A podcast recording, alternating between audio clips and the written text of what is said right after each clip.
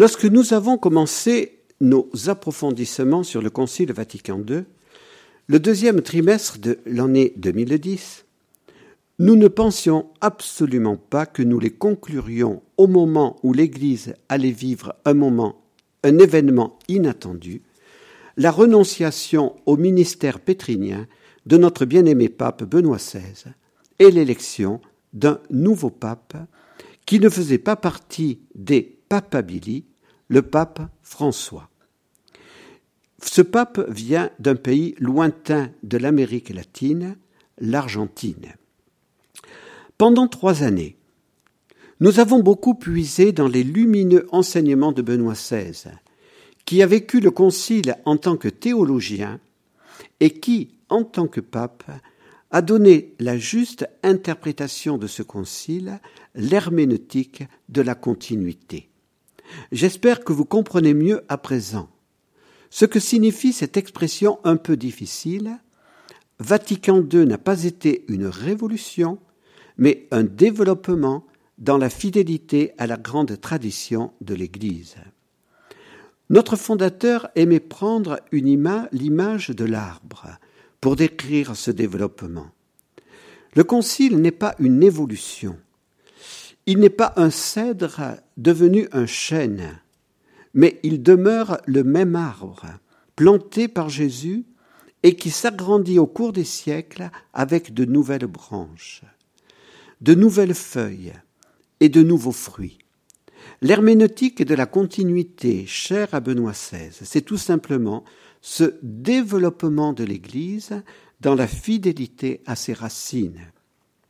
En commençant nos récollections sur Vatican II, nous disions Si l'Église n'était pas comme le sacrement de l'union intime avec Dieu et de l'unité de tout le genre humain, elle ne serait pas autant attaquée par l'enfer. J'espère que nos approfondissements vous ont donné confiance en l'Église et en son magistère, et vous ont enthousiasmé devant le mystère divin de notre Église en rendant grâce à Dieu d'en être les membres vivants. Nous vous avons également appelé à la joie, à la suite de Paul VI et de Benoît XVI en vous disant ne nous laissons pas dérober les deux trésors légués par Jésus le jeudi saint, l'Eucharistie et le ministère ecclésial. Ne vivons pas dans la crainte et dans la honte d'être chrétiens. Nous sommes du Christ. Voilà notre bonheur et notre joie. L'Église a les promesses de la vie éternelle. Elle est fondée sur Pierre le rocher et les forces de l'enfer ne l'emporteront pas contre elle, nous a dit Jésus. Pierre, en notre temps, n'est pas naïf. Il sait que l'enfer se déchaîne contre lui. Mais l'enfer ne triomphera pas, même si les tempêtes deviennent plus violentes encore. Les hommes de notre temps n'ont pas su tirer, grâce aux enseignements de Jean-Paul II et de Benoît XVI, les leçons de l'histoire des temps modernes et du XXe siècle. La raison humaine déifiée, qui a voulu se faire adorer et prendre la place de Dieu, s'est transformée en tyrannie contre les libertés des hommes. Le monde dans lequel nous vivons n'est pas le meilleur des mondes. Il continue à tuer légalement dans le sein de des mamans l'être humain le plus fragile. Plus d'un milliard quatre cents millions d'avortements légalisés depuis 1975 dans le monde. Quelle tragédie L'amour humain n'a jamais été autant défiguré. Ce monde peut-il être humanisé? Oui, s'il entend l'appel que Jésus continue de lancer par son Église aujourd'hui. Benoît XVI disait au cours de l'année 2010, à travers le ministère apostolique, c'est le Christ lui-même qui atteint ainsi celui qui est appelé à la foi, la distance des siècles est surmontée, et le ressuscité s'offre vivant et agissant pour nous, dans l'aujourd'hui de l'Église et du monde. Telle est notre grande joie. dans le fleuve vivant de la tradition. Le Christ n'est pas à deux mille ans de nous, mais il est réellement présent parmi nous et il nous donne la vérité. Il nous donne la lumière qui nous fait vivre et trouver la route vers l'avenir. À travers la succession apostolique, c'est alors le Christ qui nous rejoint dans la parole des apôtres et de leurs successeurs. C'est lui qui nous parle. Par leurs mains, c'est lui qui agit dans les sacrements. Dans leur regard, c'est son regard qui nous enveloppe et nous fait sentir aimés, accueillis dans le cœur de Dieu. Et aujourd'hui aussi, comme au commencement, le Christ lui-même est le véritable pasteur et gardien de nos âmes, que nous suivons avec une grande confiance, gratitude et joie. Oui, soyons dans la joie. Cette joie, Benoît XVI nous l'a encore souhaité au terme de son pontificat.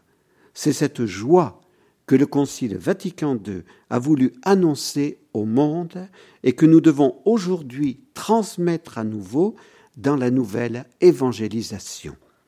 La lumière du Christ, qui se révèle sur le visage de l'Église, doit apporter aux hommes de notre temps, marqués par tant de tristesse et d'angoisse, la joie et l'espérance, gaudium et spes. Voilà le grand message de Vatican II. Gravons-le en nos cœurs, en nos mémoires, et témoignons-en sans peur. Dans notre première partie, nous voulons parler de Paul VI, interprète du Concile Vatican II. Nous avons cité plusieurs fois Paul VI pendant nos récollections de foyer.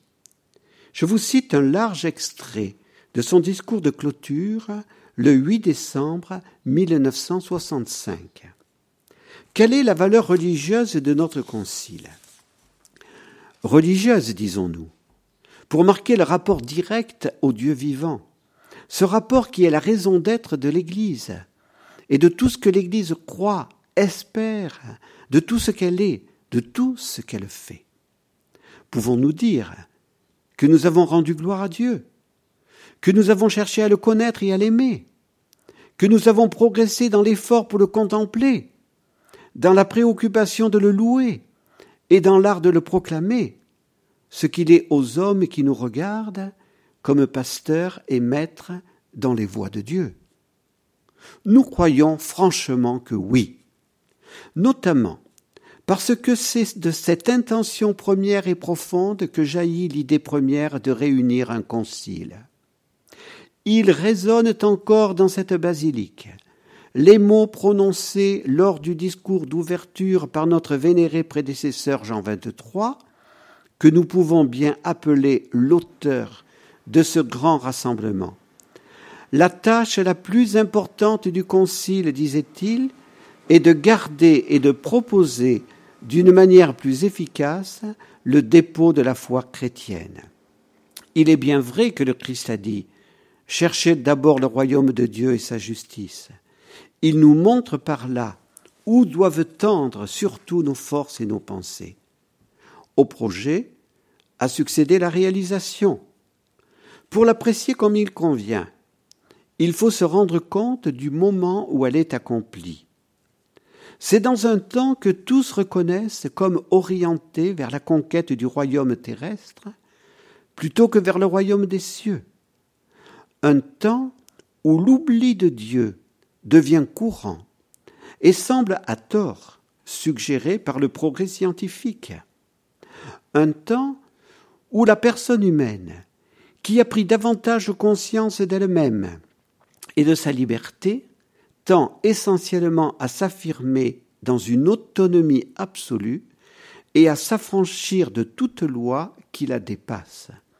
C'est dans un temps où le laïcisme semble découler normalement de la pensée moderne et représenter la sagesse dernière de l'ordre temporel social, un temps aussi où les expressions de la pensée touchent au comble de l'irrationnel et du désespoir, où l'on peut remarquer enfin, même dans les grandes religions, qui se partagent les peuples de la terre, des signes de troubles et de régression comme jamais encore on en avait vu. C'est dans ce temps-là que le concile s'est tenu. En relisant cet extrait, 48 ans plus tard, on ne peut qu'être émerveillé par son caractère prophétique. Paul VI avait vraiment analysé d'une manière très précise le monde dans lequel nous vivons et qui n'est pas si différent de fait du monde de 1963. L'oubli de Dieu est devenu l'éclipse de Dieu. Le progrès scientifique a supplanté l'espérance théologale.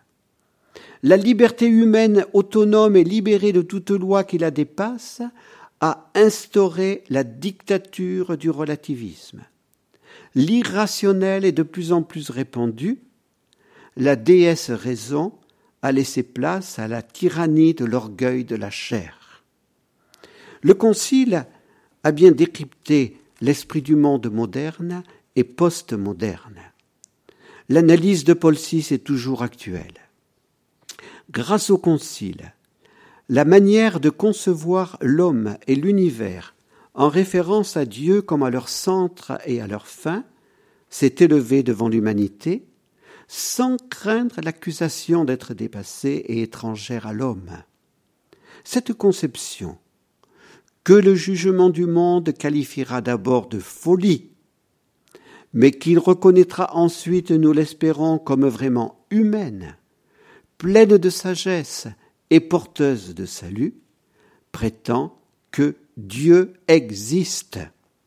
Oui, il est une réalité, un être vivant et personnel. Il exerce une providence. Il est infiniment bon, et non seulement en lui-même, mais d'une bonté sans mesure à notre égard également. Il est notre Créateur, notre vérité, notre bonheur, au point que l'effort de fixer en lui notre regard et notre cœur, dans cette attitude que nous appelons contemplation, devient l'acte le plus élevé et le plus plénier de l'esprit, celui qui aujourd'hui encore peut et doit ordonner l'immense pyramide des activités humaines. On dira que le Concile, plus que des vérités relatives à Dieu, s'est occupé surtout de l'Église. L'Église s'est recueillie pour retrouver en elle-même la parole de Dieu, vivante et opérante dans l'Esprit Saint, pour scruter plus à fond le mystère, c'est-à-dire le dessein et la présence de Dieu au-dessus et au-dedans de soi, et pour raviver en soi cette foi qui est le secret de sa sécurité et de la sagesse, et cet amour qui l'oblige à chanter les louanges de Dieu. Chanter est le propre de celui qui aime, dit saint Augustin. Les documents conciliaires, principalement ceux qui traitent de la révélation divine, de la liturgie, de l'Église, des prêtres, des religieux, des laïcs, laissent clairement transparaître cette intention religieuse directe et primordiale et montre combien limpide, fraîche et riche est la vie spirituelle que le contact vital avec le Dieu vivant fait jaillir dans le sein de l'Église et de l'Église se répandre sur le sol aride de notre terre. Nous ne pouvons qu'admirer, au terme du pontificat de Benoît XVI, la profonde continuité et clarté de vue entre ce dernier pape et Paul VI. L'Église, disait Benoît XVI, au début et au terme de son pontificat, est vivante et jeune. Comment peut-elle être ainsi vivante et jeune? En vivant de Jésus ressuscité, le vivant, et en étant animée par le Saint-Esprit, la jeunesse de Dieu. Cette Église vivante et jeune a été envoyée en pèlerinage au début de l'année de la foi par ce même pape Benoît XVI pour parcourir le désert de notre monde. Nous retrouvons les mêmes images en Paul VI et Benoît XVI. Le Concile Vatican II doit donc permettre à l'Église d'être l'oasis du désert de ce monde où les hommes de bonne volonté viennent puiser l'eau de la vie éternelle.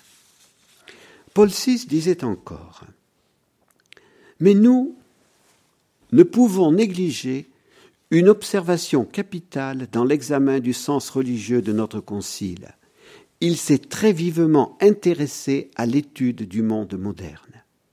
Non, l'Église n'a pas dévié, mais elle s'est tournée vers l'homme. Et celui qui considère avec attention cet intérêt prépondérant porté par le Concile aux valeurs humaines et temporelles ne peut nier d'une part que le motif de cet intérêt se trouve dans le caractère pastoral que le Concile a voulu et dont il a fait en quelque sorte son programme, et d'autre part il devra reconnaître que cette préoccupation elle-même n'est jamais dissociée des préoccupations religieuses les plus authentiques, qu'il s'agisse de la charité, qui seule suscite ces préoccupations, et là où se trouve la charité, là se trouve Dieu, ou du lien constamment affirmé et mis en valeur par le Concile, existant entre les valeurs humaines et temporelles et les valeurs proprement spirituelles, religieuses et éternelles.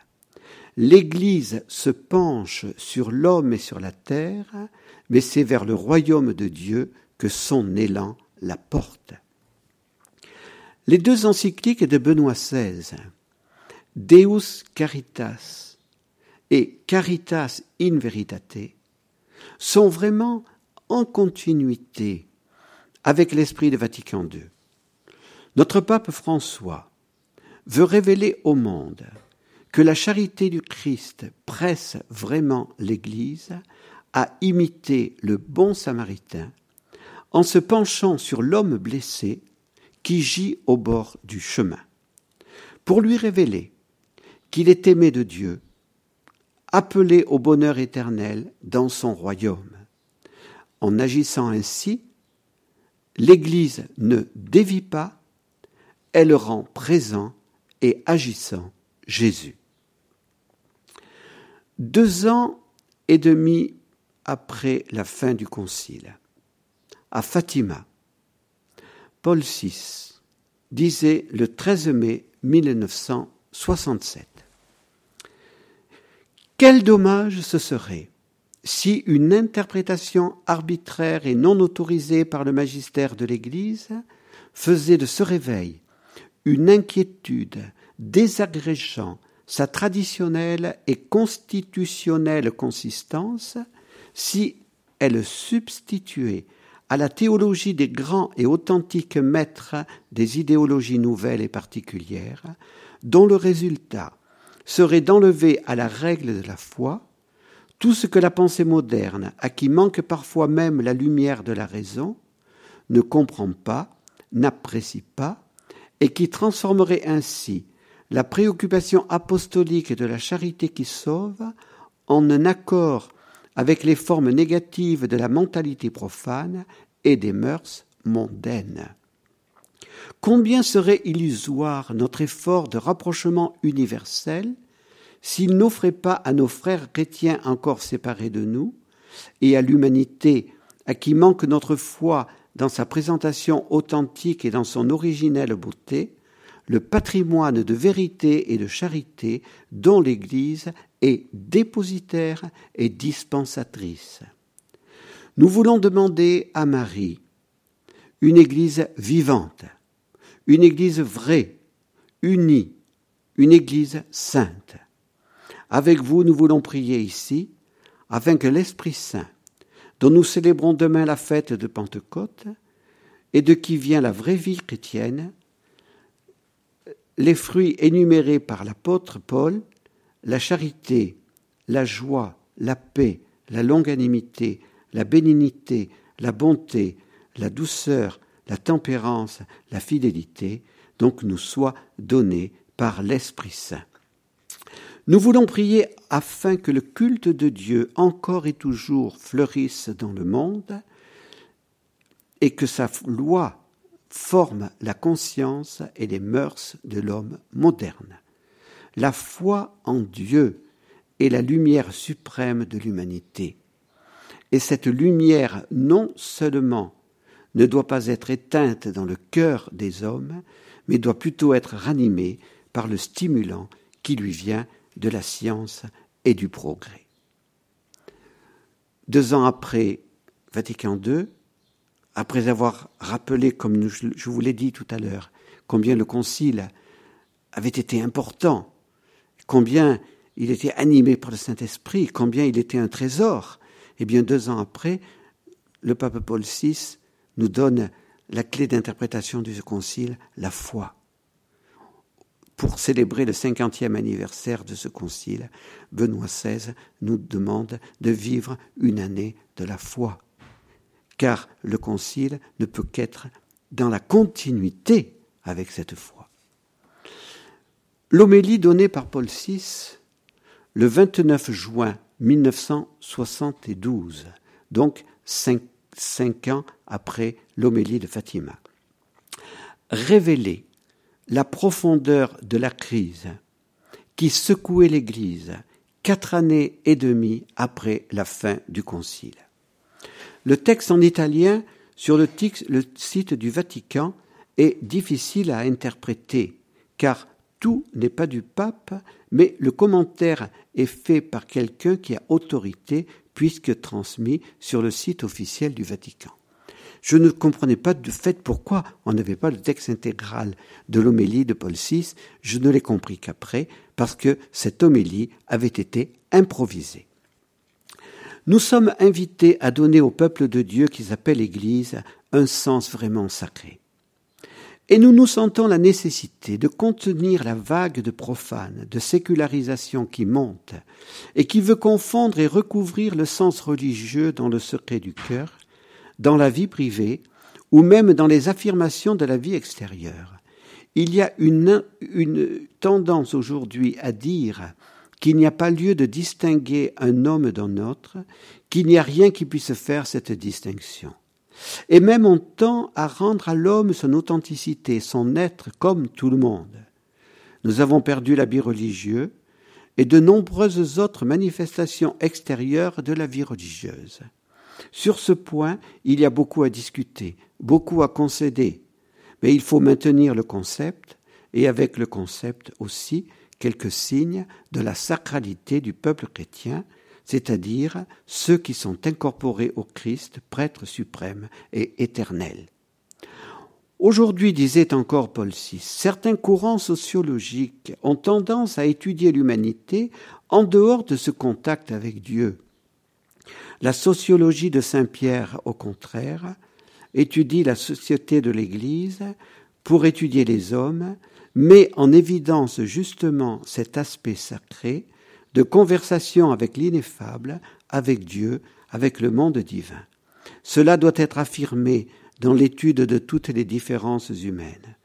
Aussi hétérogène que se présente le genre humain, nous ne devons pas oublier cette unité fondamentale que le Seigneur nous confère quand il nous donne la grâce. Nous sommes tous frères en Jésus-Christ lui-même, il n'y a plus ni juif, ni grec, ni scythe, ni barbare, ni homme, ni femme. Nous sommes tous un en Christ, nous sommes tous sanctifiés, nous participons tous à ce degré d'élévation surnaturelle que le Christ nous a conféré. Saint Pierre nous le rappelle, c'est la sociologie de l'Église que nous ne devons pas oblitérer ni oublier. Rappelons-nous en ce moment avec un immense amour de tous nos frères qui nous quittent, des nombreuses personnes qui fuient ou oublient. de ceux qui peut-être n'ont jamais pris conscience de la vocation chrétienne, même si elles ont reçu le baptême, comme nous voudrions. Vraiment tendre les mains vers eux et leur dire que le cœur est toujours ouvert, que la porte est facile, et comme nous aimerions les faire participer à la grande, ineffable fortune de notre bonheur d'être en communication avec Dieu, qui ne nous enlève rien de la vision temporelle et du réalisme positif du monde extérieur. Eh bien, nous voudrions dire à ces frères, dont nous sentons presque la déchirure dans les entrailles de notre âme sacerdotale, combien ils nous sont présents. Combien maintenant et toujours et plus nous les aimons, et combien nous prions pour eux, et combien nous cherchons par cet effort qui les poursuit, les entoure, à mettre fin à l'obstacle qu'eux-mêmes mettent à notre communion avec le Christ. Le Saint-Père affirme avoir le sentiment que par quelque fissure, la fumée de Satan est entrée dans le temple de Dieu. Il y a le doute, l'incertitude, la problématique, l'agitation, l'insatisfaction, l'affrontement. On n'a plus confiance à l'Église. On fait confiance au premier prophète profane qui vient nous parler dans quelques journaux ou par quelques slogans sociaux pour le poursuivre et lui demander s'il a la formule de la vraie vie. Et nous ne réalisons pas que nous en sommes au contraire les propriétaires et les maîtres. Le doute est entré dans nos esprits, et il est entré par les fenêtres qui devaient être ouvertes à la lumière. De la science qui est faite pour nous donner des vérités qui ne détachent pas de Dieu, mais nous le font rechercher encore plus et célébrer avec plus d'intensité, est venu au contraire la critique, est venu le doute. Les scientifiques sont ceux qui courbent le front le plus pensivement et le plus douloureusement. Et ils finissent par enseigner Je ne sais pas, nous ne savons pas, nous ne pouvons pas savoir. L'école devient apprentissage de confusion et de contradictions, parfois absurdes. On célèbre le progrès pour pouvoir ensuite le démolir avec les révolutions les plus étranges et les plus radicales, pour nier tout ce qui a été conquis, pour revenir au début après avoir tellement exalté les progrès du monde moderne. Dans l'Église aussi règne cet état d'incertitude. On croyait qu'après le Concile, il y aurait une journée ensoleillée dans l'histoire de l'Église. Il est venu à la place une journée de nuages, de tempêtes, de ténèbres, de recherche et d'incertitude. Nous prêchons l'œcuménisme et nous nous détachons de plus en plus des autres. Nous essayons de créer des abysses plutôt que de les combler. Comment cela est-il arrivé? Le pape confie aux personnes présentes une pensée qu'il a eue. Qu'il y ait eu l'intervention d'un pouvoir adverse. Son nom est le diable cet être mystérieux auquel il est également fait allusion dans l'épître de Saint Pierre.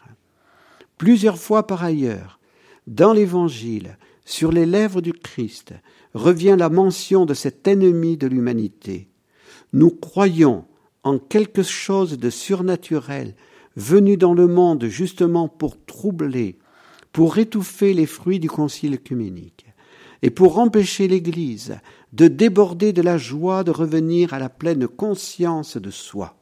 C'est justement pour cela que nous voudrions pouvoir plus que jamais en ce moment exercer la fonction assignée par Dieu à Pierre, confirmer les frères dans la foi. Nous voudrions vous communiquer ce charisme de la certitude que le Seigneur donne à celui qui le représente sur cette terre. Le Seigneur se montre lui-même lumière et vérité à ceux qui l'acceptent dans sa parole. Et sa parole devient non plus obstacle à la vérité et au chemin vers l'être, mais plutôt une marche sur laquelle nous pouvons monter et être vraiment conquérants du Seigneur qui se montre à travers le chemin de la foi cette anticipation et assurance de la vision définitive. En mettant l'accent sur un autre aspect de l'humanité de notre temps, Paul VI rappelle l'existence d'un grand nombre d'âmes humbles, simples, pures, droites, fortes, qui suivent l'invitation de Saint Pierre à être forts dans la foi. Et nous voudrions que cette force de la foi, cette certitude, cette paix triomphe sur tous les obstacles. Combien cette analyse lucide de Paul VI est importante en cette année de la foi. Le souffle qui est en train de se lever en France depuis le, le 13 janvier, le 24 mars et le 26 mai vient de ce nombre d'âmes humbles, simples et pures, droites et fortes. Puisse ce souffle ne pas se laisser détourner, mais s'enraciner dans la fidélité aux valeurs non négociables transmises par la loi naturelle et révélées dans la loi de l'Église. Dans une petite deuxième partie, je voudrais vous citer un extrait du testament de Jean-Paul II, écrit en l'an 2000.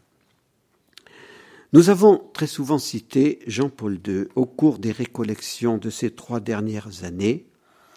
Je n'ai donc pas à citer de nouveau tout ce que je vous ai cité, mais voici cet extrait du testament écrit en l'an 2000, qui concernait le concile me trouvant au seuil du troisième millénaire, in medio ecclesiae, donc au milieu de l'Église, je désire encore une fois exprimer ma gratitude à l'Esprit Saint pour le grand don du Concile Vatican II, envers lequel je me sens débiteur avec l'Église tout entière et surtout avec l'épiscopat tout entier.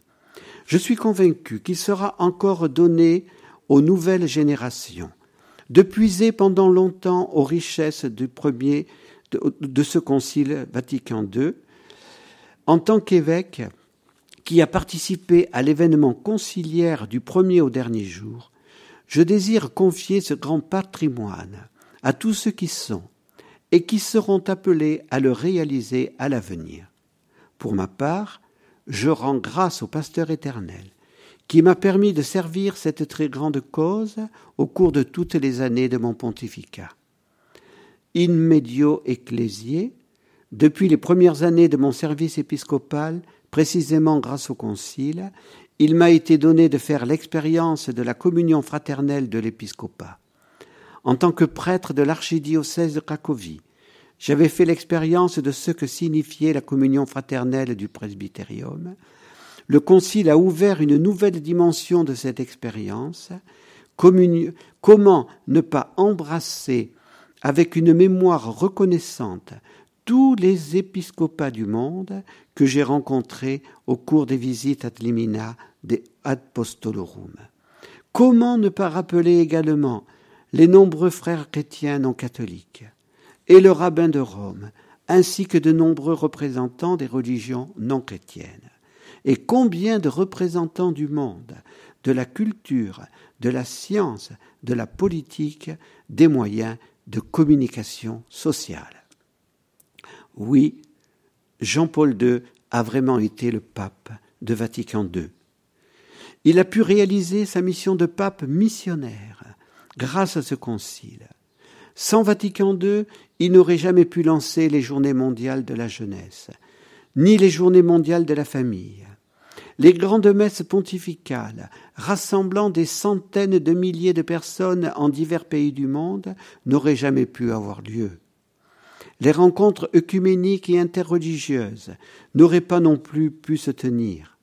En 1988, Jean-Paul II avait parlé de la double crise qui avait suivi ce grand concile, le progressisme et l'intégrisme. Mais il ne s'est pas laissé abattre, par cette double crise, il s'est dépensé sans compter pour que tous les membres de l'Église mettent en application le Concile Vatican II. Les thèmes des synodes et ses exhortations apostoliques post-synodales ont permis d'assimiler et de développer les enseignements du Concile. il a vraiment été le pape de la constitution pastorale Gaudium et Spes, joie et espérance. Troisième petite partie, Benoît XVI et le Concile Vatican II.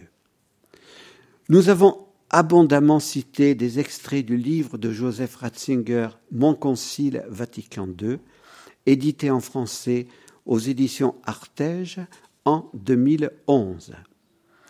Benoît XVI a publié le 11 octobre 2012, donc en ouvrant l'année de la foi, un nouveau texte important dont je vous cite cet extrait.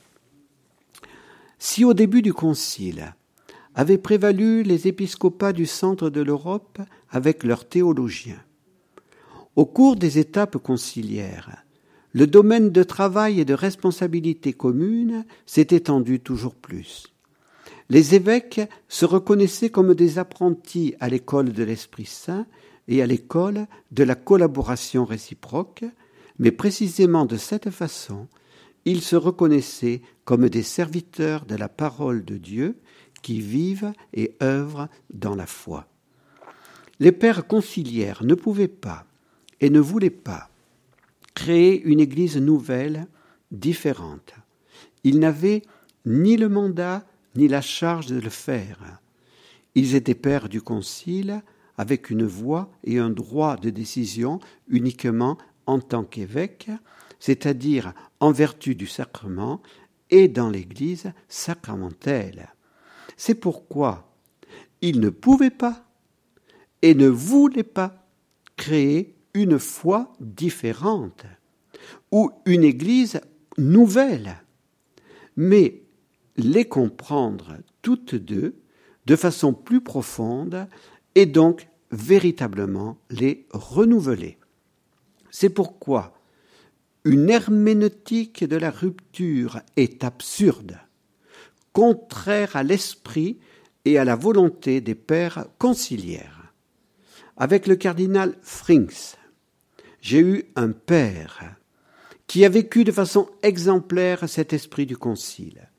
C'était un homme d'une profonde ouverture et grandeur, mais il savait aussi que seule la foi conduit à sortir au grand jour, vers cet ample horizon qui demeure étranger à l'esprit positiviste.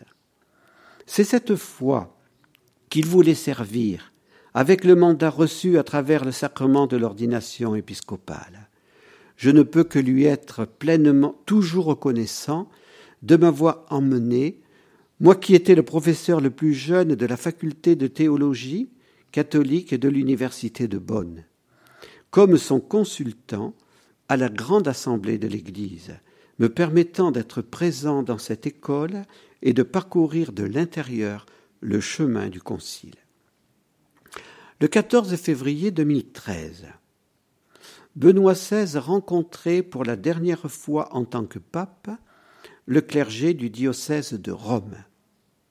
Il a donné son témoignage sur le Concile Vatican II et il a conclu en disant que le monde avait perçu Vatican II à travers les médias. Il a alors utilisé cette expression Concile des médias. Puis il a donné son témoignage sur ce qu'était pour lui le vrai concile. Alors que le concile des pères se réalisait à l'intérieur de la foi. Celui des journalistes se réalisait à l'intérieur des catégories des médias d'aujourd'hui, c'est-à-dire dans une herméneutique politique qui voyait une lutte de pouvoir entre les divers courants dans l'Église. Ce concile des médias s'est imposé dans la société en créant de nombreux problèmes pour la mise en pratique du vrai concile. Le concile virtuel était plus fort que le concile réel, a-t-il déploré. Mais Benoît XVI a souligné avec optimisme que la force réelle du concile devient peu à peu la vraie force capable de renouveler l'Église. Aujourd'hui, a-t-il constaté, cinquante ans après, le concile virtuel s'efface et apparaît le vrai concile avec toute sa force spirituelle. Benoît XVI a invité en cette année de la foi à travailler pour que le vrai concile, avec la force de l'Esprit Saint, se réalise et que l'Église se renouvelle. Espérons que le Seigneur nous aide, a-t-il conclu, assurant qu'une fois retiré dans la prière, il sera toujours avec vous, et nous avançons avec le Seigneur dans la certitude, le Seigneur vint. Ce dernier témoignage de Benoît XVI nous permet de mieux comprendre les raisons pour lesquelles il a voulu cette année de la foi pour célébrer le cinquantième anniversaire du Concile Vatican II.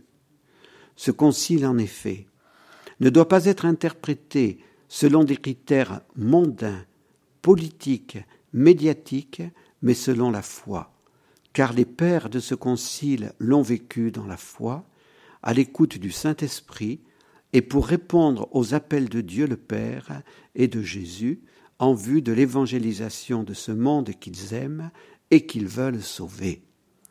Le dernier grand message de Benoît XVI aux prêtres du, du diocèse de Rome, mais aussi du monde entier, est celui-ci, à vous de mettre en application le vrai concile, n'ayez pas peur, Jésus est le vainqueur. Et je conclus, fidélité à la tradition de l'Église par l'herméneutique de la continuité et du développement. Les témoignages des trois grands papes qui se sont efforcés de mettre en œuvre le Concile Vatican II, Paul VI, Jean-Paul II et Benoît XVI, sont éclairants et concordants. Ces papes ont souffert, c'est évident, de la très grave crise qui a secoué l'Église quelques années à peine après la fin du Concile qui annonçait le printemps de l'Église. La crise n'est pas encore surmontée, mais des signes nous révèlent que le printemps de l'Église est en train de se développer. L'Église, Benoît XVI en est convaincu, est vivante et jeune. Cette, cette jeunesse de l'Église a été manifestée dans les journées mondiales de la jeunesse. Elle va l'être encore plus à Rio de Janeiro. Cette jeunesse de l'Église se révèle en notre pays, la France. Qui, il y a encore quelques mois, aurait pu penser que la France allait connaître un tel réveil? Bien sûr, nous ne sommes pas encore arrivés à la victoire finale. Nous vivons toujours le temps du combat.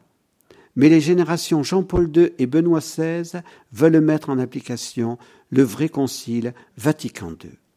Elles sont convaincues que le Christ est la lumière des nations. Lumen gentium, qui se reflète sur le visage de l'Église, qui est comme le sacrement de l'union intime des hommes à Dieu et de l'unité des hommes entre eux. Elles sont convaincues que l'Église a un témoignage de joie et d'espérance à donner au monde, gaudium et spes, joie et espérance. Mais ce témoignage, nous ne pourrons le donner que si nous sommes fidèles à la tradition de l'Église par la continuité dans le développement. Monsieur Gérard Soulage, qui a été l'un des plus grands intellectuels français du XXe siècle, avait très bien résumé l'esprit du Concile Vatican II par ces deux mots fidélité et ouverture. L'Esprit Saint a causé la surprise dans le dernier conclave.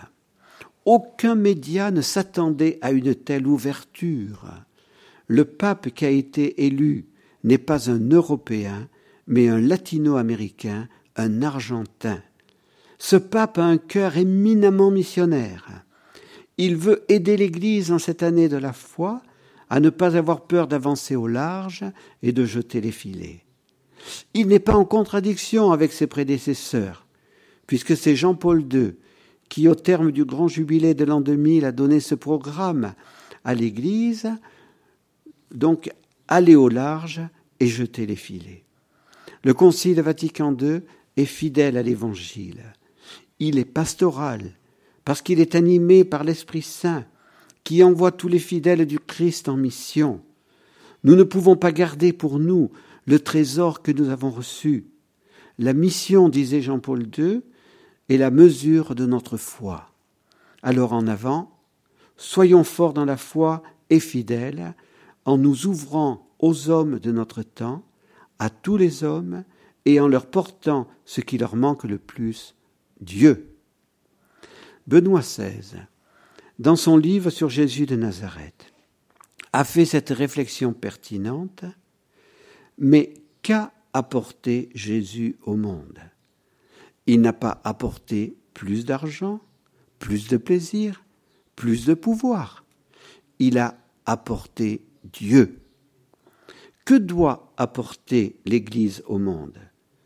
Le Concile l'a dit clairement dans l'introduction de Lumen Gentium, il doit apporter Jésus, le Verbe de Dieu incarné, notre Seigneur et notre Dieu, puisque l'Église est comme le grand sacrement de l'union intime des hommes avec Dieu.